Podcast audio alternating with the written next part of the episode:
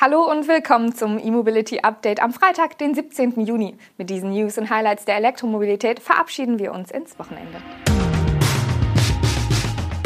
VW startet Produktion von ID-Bus-Komponenten, Cadillac Celestic in Manufakturfertigung, NIO präsentiert den ES7, Total setzt auf Plug-in-Charge und Heidelberger gründet E-Mobility-Marke.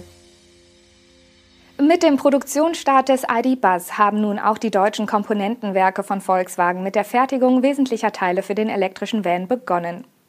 Die eigenen Fabriken in Braunschweig, Kassel, Salzgitter und Hannover liefern unter anderem das Batteriesystem, den E-Antrieb und das Fahrwerk zu. Für den ID.Buzz und den Transporterableger ID.Buzz Cargo verantwortet Volkswagen Group Components quasi als hauseigener Zulieferer die komplette Vorder- und Hinterachsmontage. Dafür wurde in Basinghausen eine neue Achsmontage aufgebaut. Rund 200 Mitarbeiter des nahegelegenen Komponentenwerks Hannover montieren dort künftig die Achsen für den ID.Buzz. Damit steigt auch der Standort Hannover in die Fertigung von Komponenten des Elektrobaukastens ein. Ab 2024 erfolgt dort zusätzlich die Montage des MEB-Batteriesystems für den ID.Buzz, welches aktuell noch aus dem Komponentenwerk in Braunschweig geliefert wird. Hannover fertigt außerdem mit der flexiblen Schnellladesäule die Hardware für den Aufbau einer Schnellladeinfrastruktur für E-Fahrzeuge. Das Komponentenwerk in Kassel hat sich laut VW bereits zum Kompetenzzentrum für elektrische Antriebe entwickelt. Mit der Eigenentwicklung und Fertigung des Pulswechselrichters für den zukünftigen Konzern Antriebsbaukasten wird der Standort bald auch das Gehirn des elektrischen Antriebsstrangs verantworten. Am Standort Braunschweig erfolgt die Entwicklung und Fertigung der Batteriesysteme sowie deren Software. Im Werk Salzgitter entstehen Rotor und Stator für den E-Antrieb des MEB. Der Standort wird zudem zum europäischen Battery Hub des Volkswagen-Konzerns ausgebaut. 2025 wird dort die erste Gigafabrik des Konzerns die Fertigung von Batteriezellen aufnehmen. General Motors investiert mehr als 81 Millionen US-Dollar in sein Global Technical Center in Warren im US-Bundesstaat Michigan. Der dortige Campus wird für den Bau des Cadillac Celestic vorbereitet. Die künftige vollelektrische Limousine von Cadillac soll das Flaggschiff der Marke werden.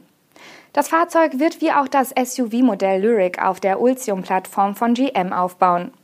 Eine Konzeptstudie des Cadillac Celestic, zu dem nun auch ein erstes Teaserbild veröffentlicht wurde, kündigt der Konzern für Ende Juli an.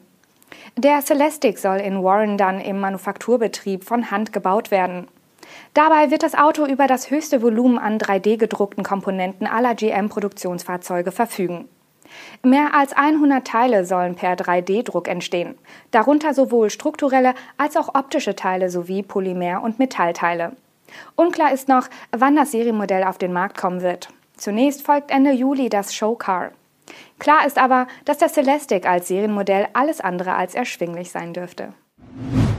Der chinesische Elektroautohersteller NIO hat sein neues Modell ES7 präsentiert. Das Elektro-SUV kann ab sofort in China vorbestellt werden. Die Auslieferungen sollen bereits am 28. August starten. Beim NIO ES7 handelt es sich um ein fünfsitziges Elektro-SUV, das zwischen dem ES6 und dem ES8 positioniert ist. Die Preise beginnen vor Abzug der chinesischen Subventionen bei umgerechnet rund 67.000 Euro. Wird die Batterie des NIO gemietet, werden mindestens 57.000 Euro als Kaufpreis für den ES7 aufgerufen. Der im Februar angekündigte Stromer basiert auf der neuen NT 2.0 Plattform des Herstellers. Die derzeitigen SUV-Modelle von NIO bauen dagegen noch auf der ersten Generation der Plattform auf. Bei den Abmessungen erreicht der ES7 eine Länge von 4,91 Meter, eine Breite von 1,99 Meter und eine Höhe von 1,72 Meter. Angetrieben wird das Elektro-SUV von einem Allradantrieb, dessen Frontmotor eine Peakleistung von 180 kW bietet. Der hintere Motor kommt dagegen sogar auf eine Peakleistung von 300 kW. Eine Systemleistung nennen die Chinesen nicht. Wie vermutet, wird der ES7 mit den zwei bekannten Akkugrößen 75 und 100 Kilowattstunden angeboten.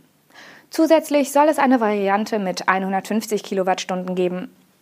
Nach dem chinesischen Standard sollen je nach Akkugröße Reichweiten von bis zu 485, 620 oder gar 850 Kilometer möglich sein. Angaben zu den Ladezeiten macht NIO derzeit nicht. Darüber hinaus bietet der ES7 eine Anhängelast von nicht weniger als 2000 Kilo. Auch einen nicht näher erläuterten Campingmodus soll es geben.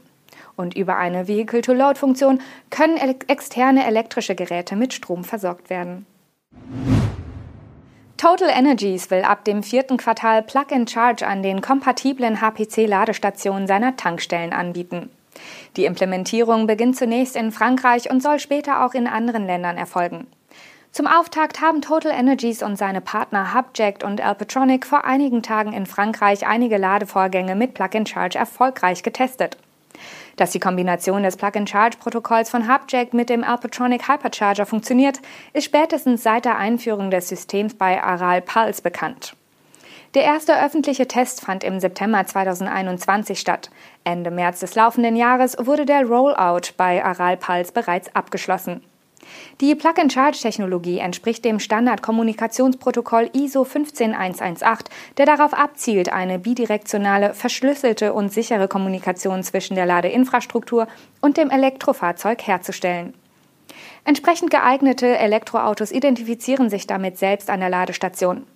Eine Ladekarte oder App werden zum Start des Ladevorgangs oder zur Abrechnung nicht mehr benötigt. Die Heidelberger Druckmaschinen AG bietet ihre Lösungen im Bereich Elektromobilität jetzt unter der neuen Produktmarke Amplified an. Das Unternehmen stieg bereits 2014 in das Geschäft mit Ladeinfrastruktur für E-Fahrzeuge ein und vermarktet inzwischen auch Wallboxen unter eigener Marke. Um das Geschäftsfeld der E-Mobilität künftig schneller und flexibler weiterentwickeln zu können, wurde es vom Druckmaschinengeschäft gelöst und firmiert nun als eigenständige Gesellschaft unter dem Namen Amplified GmbH. Bisher hat Heidelberger Druck nach eigenen Angaben über 130.000 Wallboxen verkauft. Um die steigende Nachfrage schneller zu bedienen, wurden am Standort Wiesloch-Walldorf die Produktionskapazität kontinuierlich erhöht. Derzeit sind fünf Produktionslinien in Betrieb. Wie das Unternehmen nun ankündigt, soll die Zahl der Mitarbeitenden über die aktuell 100 Beschäftigten hinaus gesteigert werden, auch dank des internationalen Vertriebs. Mit der Gründung der Amplified GmbH konzentrieren wir uns auf den Markt der Elektromobilität und wollen den erfolgreich eingeschlagenen Weg fortsetzen, sagte Ludwin Mons, Vorstandschef von Heidelberg. Und das waren die Nachrichten aus der Welt der Elektromobilität für diese Woche. Das E-Mobility Update meldet sich am Montag wieder zurück und wir aus dem Studio wünschen Ihnen jetzt ein schönes Wochenende. Tschüss!